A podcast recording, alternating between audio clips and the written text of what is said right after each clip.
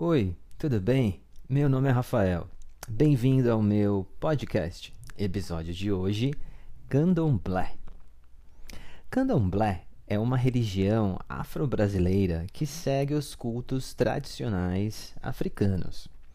A palavra candomblé significa dança ou dança com atabaques e cultua os orixás, que são os deuses dessa religião. Normalmente são reverenciados por meio de danças, cantos e oferendas.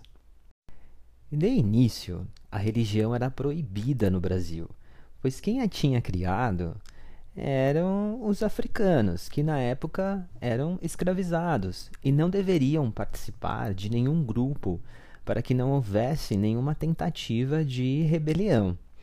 Entretanto, unindo-se às escondidas, a religião começou a ganhar força, já que as práticas dessa crença tinham sido trazidas na memória dos africanos raptados de África. O candomblé foi um tipo de resistência cultural negra, cultuada pelos africanos, depois pelos seus descendentes. Hoje em dia, qualquer pessoa de qualquer raça o pratica. A Igreja Católica rejeitava fortemente o candomblé, como se era esperado, pois essa mesma igreja diziam que os negros não tinham alma, assim poderiam escravizá-los. Então, nada do que vinha deles poderia poderia ser aceito, principalmente o culto religioso. Não somente a igreja, o governo também proibia rigorosamente. Para não serem percebidos, os escravizados utilizavam santos católicos que representavam seus orixás, que são os deuses supremos dessa religião. Com o término do absurdo da escravidão, a população negra foi tendo mais liberdade no decorrer dos anos. A Igreja Católica e o governo, depois de séculos oprimindo o candomblé, finalmente deixaram-no em paz. Hoje em dia, alguns segmentos da religião evangélica que possuem problemas com as religiões africanas. Contudo, segundo a Constituição brasileira, no artigo 5, todo cidadão tem o direito assegurado de exercer qualquer religião. No candomblé, os rituais são praticados em lugares chamados terreiros, que seria uma igreja ou um centro religioso do candomblé. Num ritmo de dança, tocam os tambores e aos poucos os filhos de santo vão incorporando ou recebendo seus orixás. Cada terreiro é comandado por um pai ou uma mãe de santo. Há rituais de oferenda aos orixás por meio de comida e sacrifício de animais, em honra ao santo, para que a pessoa receba proteção e orientação. Esses orixás possuem os mesmos comportamentos humanos, podendo ter momentos bons e momentos maus. Pois no candomblé, o mal e o bem andam juntos, não há bem sem o mal e vice-versa. A religião ensina a encontrar o equilíbrio entre os dois lados. Há também outros segmentos do próprio candomblé. Assim como em outras religiões, há terreiros sérios e outros não. O terreiro mais antigo do Brasil é a Casa Branca do Engenho Velho, em Salvador, fundado entre 1820 e 1830, não dá para saber ao certo. Nos anos 80, na década do centenário, foi tombado pelo Patrimônio Histórico do Brasil. A revista Super Interessante fez uma matéria com os doze orixás mais famosos do candomblé. É interessante a semelhança dos santos da Igreja Católica, consequentemente, com os deuses da religião da antiga Roma. A primeira é a famosa Iemanjá, a deusa do mar. Ela é mãe de todos os outros orixás. Ela simboliza a maternidade e a fecundidade. Em Salvador, há uma festa incrível todo dia 2 de fevereiro de cada ano em homenagem a Iemanjá. Milhares de pessoas vão às ruas para celebrá-la. Algumas ofertam-na flores, perfumes, espelhos e maquiagem.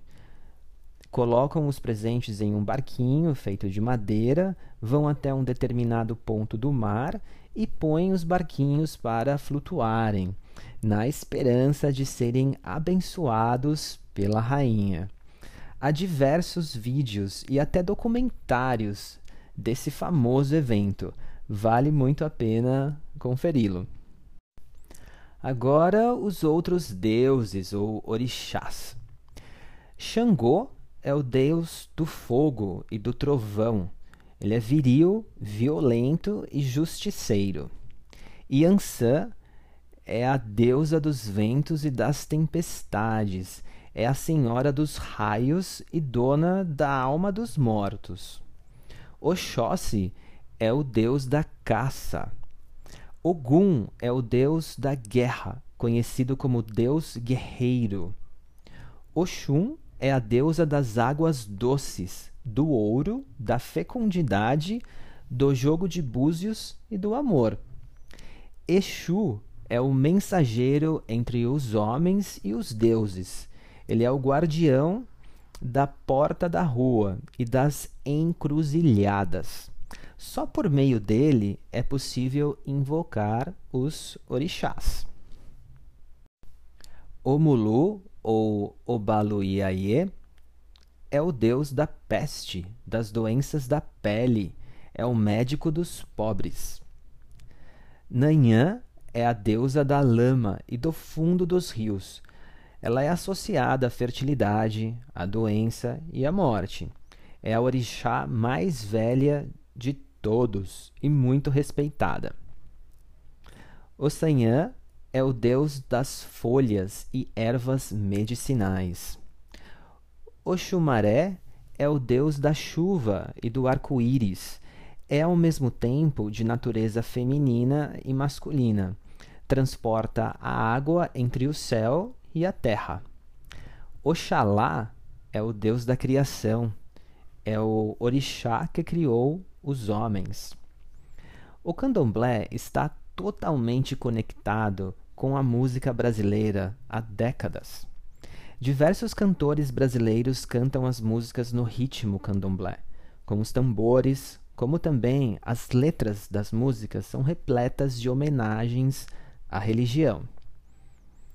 Uma das mais famosas é a música Dandalunda, escrita pelo músico Carlinhos Brau e cantada pela incrível Margarete Menezes. Em uma entrevista, Carlinhos disse que a música foi uma homenagem a uma mãe de santo de um terreiro em Salvador, que cantava o refrão Dandalunda Mãe Ba Coque, que saúda Oxum e pede paz e prosperidade ao mundo.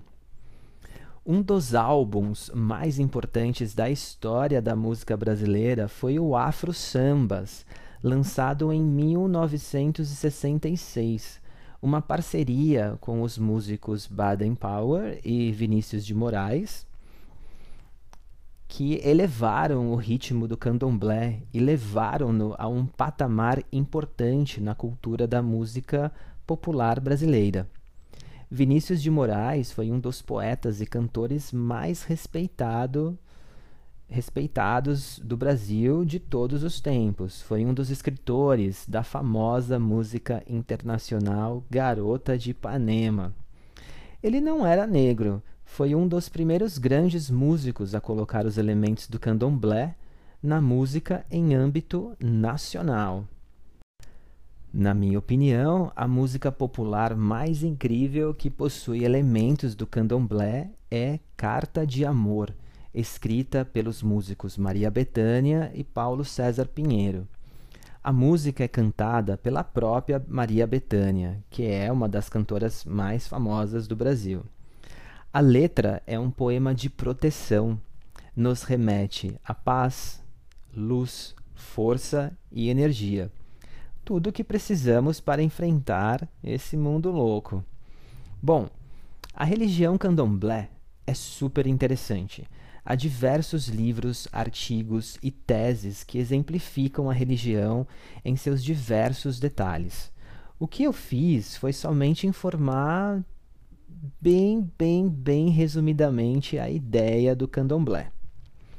Segundo os dados de 2020 do Instituto de Pesquisa Datafolha, 50% da população brasileira é católica, 31% é evangélica, 10% não tem religião e 3% é espírita. Abaixo de 2% estão todas as outras religiões, incluindo o candomblé. Mas não pensem que é pouco. O Brasil é um país com mais de 212 milhões de pessoas. Qualquer 1% que seja já são 2 milhões. O candomblé também é praticado em outros países, inclusive da América do Sul. Espero que você tenha gostado. Recomendo que volte a escutar o podcast junto com a transcrição para um melhor entendimento das novas palavras. E eu vou ficando por aqui. Muito obrigado, valeu, tchau, tchau.